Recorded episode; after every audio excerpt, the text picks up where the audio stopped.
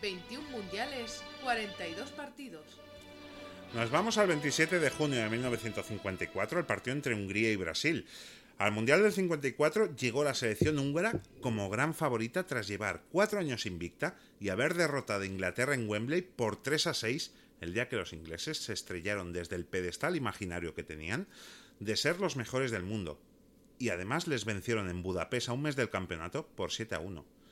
Varios escalones por abajo estaban Uruguay, la actual campeona, y Brasil, que se quería olvidar del maracanazo. Húngaros y brasileños quedaron primeros de ese grupo y se enfrentaban en cuartos, considerada como la final anticipada.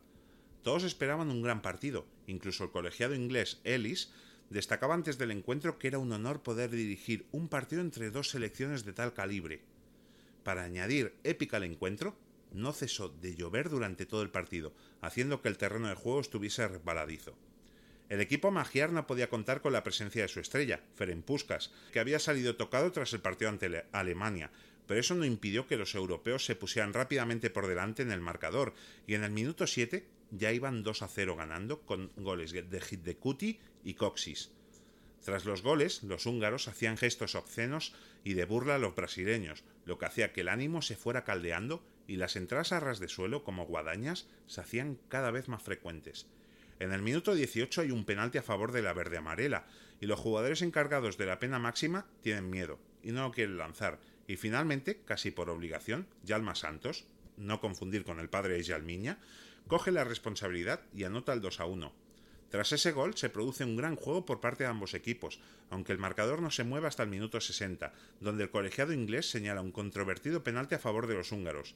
Los brasileños se lanzan en tromba a protestar al colegiado y se ve que con razón, ya que los húngaros pensaban que el colegiado había marcado falta en ataque de los magiares.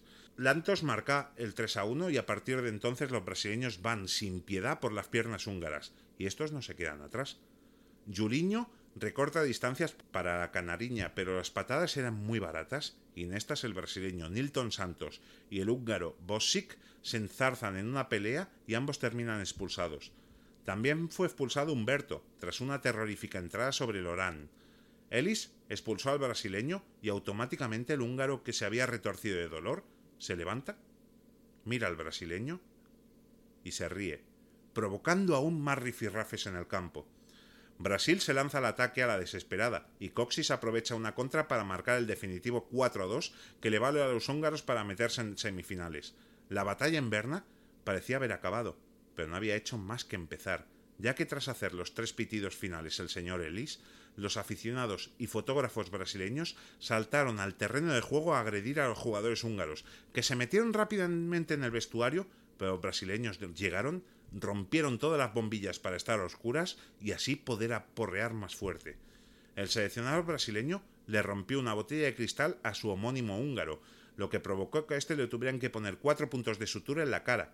Puscas, que no estaba jugando, hizo lo mismo con Piñeiro. También sufrieron varios ataques espectadores que se vieron inmersos sin saber cómo en la batalla del vestuario. Tuvo que entrar la policía a reducir la pelea y salieron dos de ellos heridos. Lo que se presentía como un gran partido acabó siendo conocido como la batalla de Berna, con tres expulsados, una cifra no igualada hasta 2006, 42 faltas, una casi cada dos minutos, y una imagen lamentable, y es que a veces cuando esperas que algo sea muy bueno, no lo es tanto. Si quieres saber más historias de mundiales, sígueme.